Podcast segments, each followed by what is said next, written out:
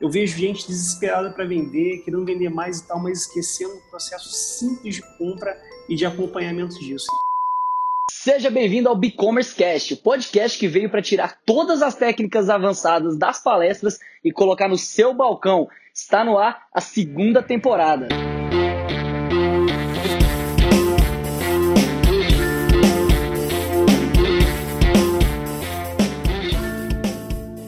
Sejam bem-vindos a mais um episódio aqui do e-commerce Cash, essa segunda temporada com um monte de convidados incríveis aí para falar sobre inovação, sobre varejo, tecnologia, como a gente faz para é, nosso bordão continua, né? Trazer as técnicas do Vale do Silício para o nosso balcão e para nossa realidade. E hoje, pessoal, estou com um convidado aqui que é o David Ramos, CMO da Alcateia, uma incubadora de startups. David, seja muito bem-vindo ao e-commerce Cast. Olá, Rodrigo, bem-vindo, cara. Eu que agradeço aí a oportunidade de estar aqui com vocês. Foi um prazer. Show de bola, cara. Olha, vamos começar. É, Para quem não te conhece, eu queria que você explicasse um pouquinho sobre o que é a Alcateia é, e, e, um pouco sobre o impacto de mercado que vocês fazem no varejo. E basicamente conta pra gente aí quem que é o David e o que, que é a Alcateia. Ah, legal, Rodrigo. Cara, a gente, é, a Alcatel é uma incubadora de startups, né? A gente fica aqui no interior do estado do Rio, em Volta Redonda, conhecido como a Cidade do Aço, né? Bem famosa aí pela Companhia Siderúrgica Nacional e pelo também o time de Volta Redonda, né? Vários jogos do Campeonato Brasileiro ocorrem aqui na cidade. E a gente é uma incubadora de startups privada, né? Sou eu, formado por mais três sócios. E uma das nossas especialidades, cara, é o varejo. Né? Um dos nossos sócios é varejista, ele é dono de supermercado, então acaba que a gente testa e lapida muito os nossos, os nossos produtos, as nossas startups, muito em função desse ciclo que nós já temos e também do dia a dia do mercado dele. Então, é, a gente tem outras atuações, como entretenimento, como social, mas uma vertente muito forte que a gente tem aqui na incubadora é a questão do varejo. Legal, massa demais, David. Cara, cita alguns exemplos pra gente aí de algumas empresas que estão aí dentro da, da Alcateia, que elas já, já estão na incubadora, que já estão dentro do mercado. Uh, conta um pouquinho pra gente. Legal, eu vou dar para você aqui é, quatro exemplos bem, bem, bem interessantes, quatro startups que nós temos aqui. Uma é o Octo. Ela funciona basicamente para você auditar e otimizar seus controles internos. Então, aquele varejista que tem uma rede ou tem várias filiais, eles, ele tem uma necessidade muito grande de manter padrões, né? De o dia a dia consome, às vezes ele tem uma equipe interna que faz essas auditorias, mas às vezes tudo é muito feito no papel, ou e-mail, ou WhatsApp. Então a gente desenvolveu uma plataforma que você faz a configuração do seu checklist ou do seu, do seu controle, e aí uma equipe de campo, às vezes até a mesma pessoa, vai e faz registros fotográficos, então, tem é, localização via GPS, é, você formata o seu checklist conforme a sua, a sua necessidade e, principalmente, você faz comparações. Então, tem como você comparar o desempenho de uma loja e outra, que fica muito prático no software. Um outro que a gente tem aqui é a cotação, que é uma startup também bem interessante na otimização de compras. Né? A gente trabalha aqui com fluxos de, de, de varejo muito intenso, que é aquele varejista que é supermercado, farmácia, loja de departamento, que tem um fluxo de volume é, muito grande, né? De número de produtos, de entrada e saída. Então, é, esse processo de compra dele, cara, às vezes é um caos, porque é, a cotação, às vezes, ele faz por um dia determinado, ou por produto, ou por segmento. Então, nessa startup, a gente cuida basicamente desse, dessa automatização é, do processo de compras, a partir da cotação. Então, ali, o, uma maneira bem simples, o, o, comprador cria uma configuração, convida os, os participantes, os fornecedores, para participar de, de vários tipos de cotação, aberta, fechada, acima aberta. Então, isso otimiza muito o tempo é, do comprador e do gestor de compras. E uma outra que a gente tem aqui é o farejeiro, que essa a gente está acabando de finalizar que basicamente ela vai fazer a conexão entre compras e vendas. Né? Às vezes você, o, o dono do, do, de um varejo tem um sistema de retaguarda muito antigo, que é um calcanhar na vida de qualquer varejista pensar em trocar a questão do sistema de retaguarda, né? a plataforma de gestão, porque, enfim, são muitos anos, muito conteúdo, então para transicionar isso é sempre um problema. Então, o que a gente fez? A gente desenvolveu um robozinho que ele faz a partir das, da, da, da, das, suas, das suas vendas, né, de maneira fiscal, e as suas compras através do certificado digital, faz um monitoramento em tempo real de tudo que o seu CNPJ está vendendo e está comprando.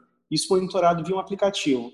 E por último, a gente tem o Figura Fiscal, que é um projeto é, já de muitos anos que a gente aprimorou nesses últimos meses para ser um monitoramento fiscal, que ele também funciona similar ao fregueiro, sem integração com retaguarda nem nada. A partir do seu certificado digital e de um robozinho que a gente instala no servidor do varejista, a gente faz um acompanhamento ali dos seus tributos, cara, que o Brasil é simplesmente o país mais complexo tributário do mundo, né? E então acaba que a gente faz esse monitoramento por venda e também por compra, porque às vezes as pessoas também não têm essa interpretação que você pode pagar mais tributos em função da sua compra, em função de estado, de impostos, enfim. É sempre complexo, mas a gente procura sempre facilitar. Então, em resumo, Rodrigo, o nosso objetivo aqui na incubadora né, é facilitar a vida do varejista, é facilitar a vida da, da, da, da ponta ali, do dia a dia mesmo dele. Cara. Legal, isso é bacana. Eu acho, eu acho crucial olhar para olhar negócios, como você está dizendo aí, no que diz respeito aos problemas que eles estão vivendo, né? os problemas do Exatamente. dia. Uh, acho que o principal erro do empreendedor é, é, é às vezes, é empreender uh, pensando nele, pensando no problema que ele tem, é, mas não olhando para o problema. Às vezes olhando para, tipo, nossa, adoraria ter uma cafeteria, mas, cara, naquela região ali, existe uma demanda, existe um, um, alguma demanda reprimida no que diz respeito a algum tipo de cafeteria, né? Uh, eu gosto de brincar bastante que aqui em Goiânia não tem nenhum Starbucks, né? Então, mas tinham várias cafeterias comuns. E aí, eventualmente, uma das cafe... uma cafeteria abriu aqui e ela veio para não era para servir café, para resolver um problema de café. Ela veio para resolver um problema de não ter um Instagram na cidade de Goiânia, um lugar para tirar foto no Instagram na cidade de Goiânia que seja legal como Starbucks. Então, Sensacional, cara, cara. É, tudo lá é instagramável, né? A gente gosta de falar, porque eles resolvem esse problema de mercado, né? Eu acho que isso é, é uma pegada de, de mindset que o varejo precisa começar a ter. É, e cara, com certeza você com todas essas soluções, com todo, você deve ter um contato grande com varejistas de pequeno até grande porte. Uh, você deve ver várias dificuldades que o próprio varejo tem para inovar. É, você pode citar algumas delas aí para gente, por gentileza? Com certeza, Rodrigo. Eu acho que a primeira delas é realmente a questão da mentalidade, né? É, no geral, o que a gente vive são varejistas que são fundadores, né? Ou herdaram dos pais e tal. Então, essa, essa forma de, de, de pensar o negócio ainda está muito relacionada à década de 80, de 90, onde se faz muita coisa no papel, ou é uma planilha, ou, ou um sistema de retaguarda muito antigo. Então, esses controles, então, destaco assim, que a primeira questão que a gente enfrenta, né, é, lidando com soluções reais de mercado, é o pensamento varejista. Ele ainda tem a, a, a, boa parte dele, né? não são todos, mas ele, ele tem ainda a inocência, eu digo, de pensar que ele consegue resolver tudo na mão. Ou seja, tudo com papel, tudo com controles muito arcaicos. Então, quando a gente é, senta para conversar com o varejista, isso é de todos os portes, como você citou, desde pequeno, a média, grande, cara, é impressionante. Então, o primeiro ponto que eu, que eu, que eu cito é essa questão da mentalidade, ele pensar que ele consegue resolver as, as os mesmos problemas das mesmas formas que ele resolvia anos atrás. A segunda situação é a questão de delegar. Né? Eu vejo uma dificuldade grande no varejista em, em contratar uma equipe e delegar isso, principalmente as questões mais cruciais como compras, controles financeiros. E eu digo isso não somente para a gente, né? eu digo delegar com sistema, com software, com startups, com soluções que sejam realmente é, é, inovadores e que façam ele ganhar tempo e produtividade. Porque o que, que deságua tudo isso, Rodrigo? É a questão da lucratividade. A gente sabe que o varejo, no geral, é, tem uma margem muito pequena. Né? Ele precisa trabalhar com volume alto, mas no final a margem dele é, de lucro final ali é muito baixa. Né? Gira em torno, sei lá, de 8, 10% ou até menos de 3%. Dois, é, a gente tem casos de, de, de, varejo assim, é quase empatar. Então, ou seja, ele ganha na vírgula, né? Ele ganha exatamente é, na, na, na, na, extração ali da produtividade ao extremo. Então, se ele não começa a, a, a pensar de uma forma diferente, implantar sistemas que possam ser autogerenciáveis, ao mesmo tempo que possam dar noção ou, ou, ou relatórios reais da realidade dele, ele tem uma tendência de um futuro quebrar, né? E a gente está tá vivendo um, um, grande boom do varejo é mundial e principalmente inserção de Amazon no Brasil, expansão de Magazine Luiza, essa coisa do varejo de tudo, né?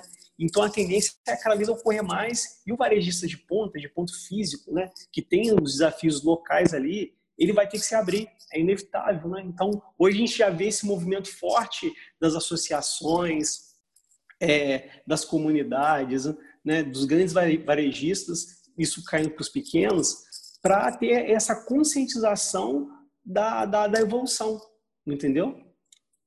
Bacana, entendi demais, cara. É realmente assim, eu acho que o, um dos maiores desafios que eu convivo na, no, no, meu dia a dia é, é com o varejista do ponto, né? O que tem um ponto físico.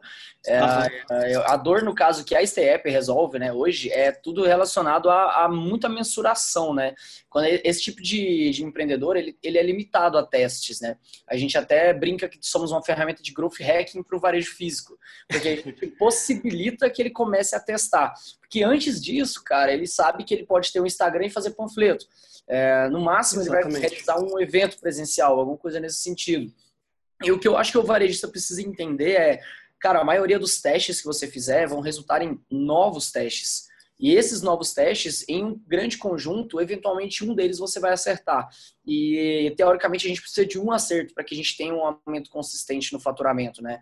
Ah, Exatamente. Uh, outra coisa, eu acho que eu queria deixar uma deixar uma palhinha também em relação ao que está acontecendo muito hoje em dia, é, é, o começo do referral marketing no varejo, né, do referral começando a, fazer parte, né, o marketing de indicação. É, assim, quem estiver me ouvindo aqui agora, pode pensa nas respostas das próximas perguntas.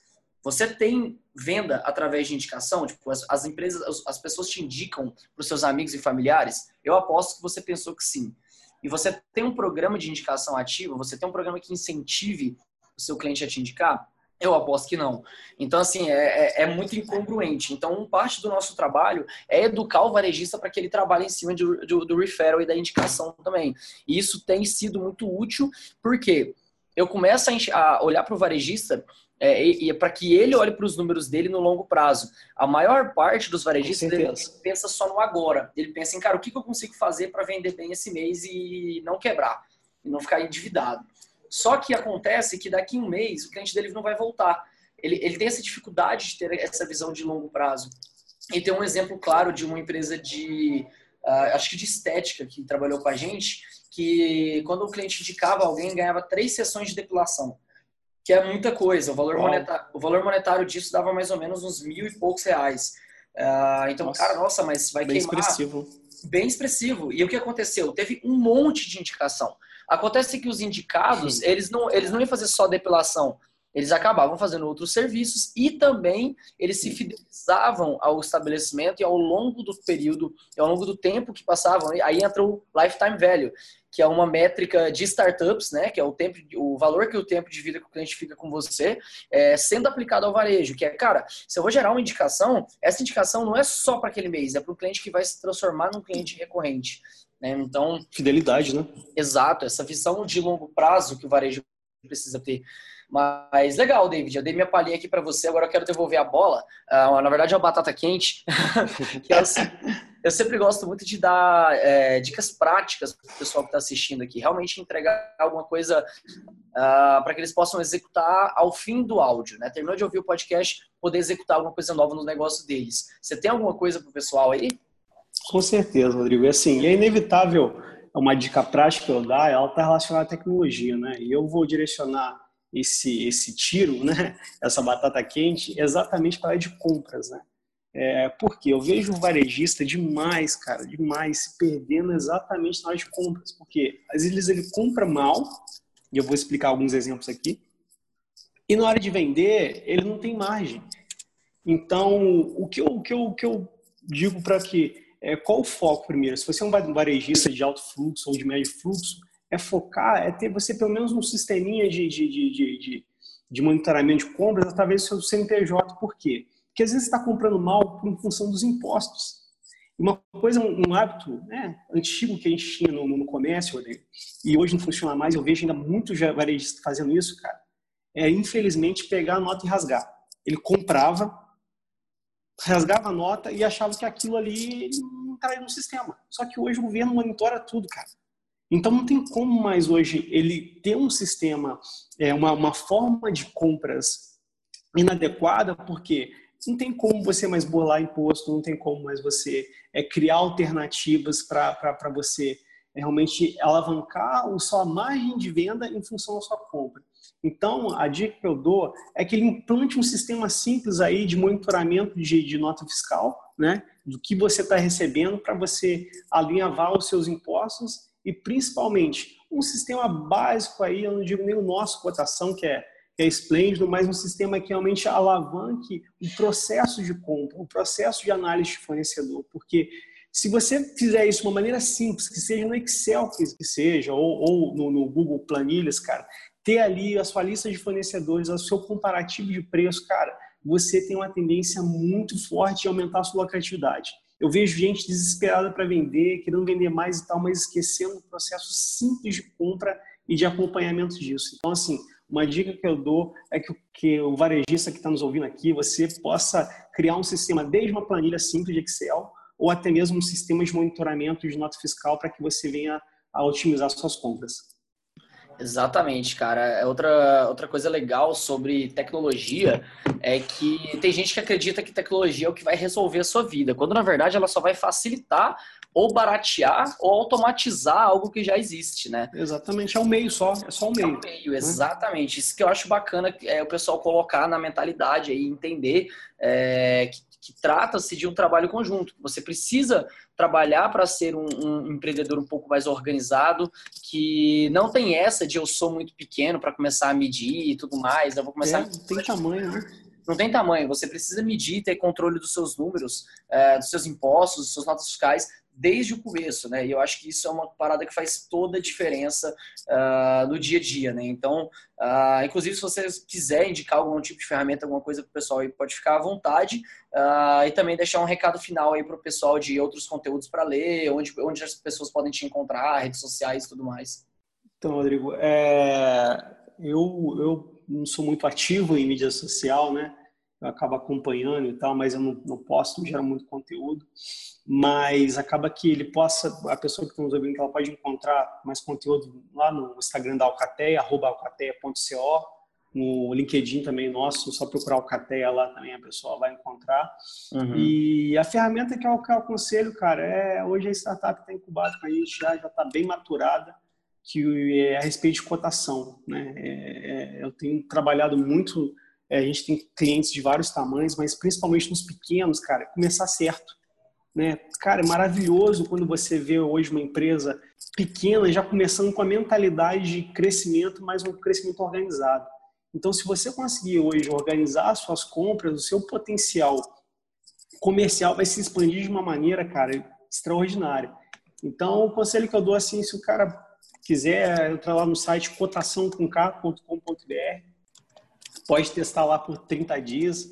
Então, assim, o investimento depois é muito baixo é, na faixa aí de 50 reais mês aí para a pessoa usar a ferramenta. Então, assim, é bem possível você começar o seu negócio bem e para quem já está estabilizado, está pensando em growth, pensando em crescimento, é uma ferramenta ainda mais vantajosa, porque você tem como é, dar uma, uma para o seu segmento e principalmente suas conexões de, de, de, compra aí. E agradeço a oportunidade de estar aqui com vocês, cara, é um prazer estar falando, colaborando. Eu acredito que que o varejo é um dos grandes responsáveis para essa revolução no Brasil. A gente está vivendo um momento ainda pós-crise de, de, de, muita dificuldade, mas uma das chaves está no varejo. Né? O varejista é que emprega mais, que, que, que dá mais oportunidades, principalmente para os jovens. Então, é, é uma revolução no ambiente social que eu acredito que o Brasil venha, venha passar e o varejo faz muita parte disso. Porque é a partir do varejo que a gente vê as grandes é, é, revoluções, porque o varejo que move esse país gigante que é o Brasil e que conecta também, né, cara? Então a gente consegue ver, ver, ver isso de uma maneira muito ampla pelas redes, né, cara? Pelas franquias, pelas unidades, pelas filiais, e assim, de uma diversidade cultural que a gente vive tão grande e o varejo vai lá e consegue romper essa barreira, consegue inovar, consegue avançar mesmo com toda a dificuldade que nós temos logísticas, comerciais, tributárias, mas o varejo vem avançando e sendo um grande guerreiro aí. Show de bola, com certeza, cara. Vamos derreter o varejo e moldar ele na nossa forma, que é a forma que mensura, a forma que vê resultado, a forma que consegue crescer no longo prazo. Cara, Verdade. muito obrigado pelo bate-papo. Olha, os links que você citou uh, vão estar tá na descrição daqui desse podcast para quem quiser dar uma lida também. E, pessoal, para quem quiser ler mais sobre empreendedorismo, varejo, vendas, pós-vendas e automação, acesse também blog.steapp.com.br. E não se esqueça de avaliar o nosso podcast aqui com as estrelinhas se você estiver ouvindo pela Apple. E envie para os seus amigos esse podcast para compartilhar com eles também esse conhecimento legal aqui sobre varejo. David, muito obrigado por esse bate-papo legal e pessoal, até a próxima. Um abraço, tchau.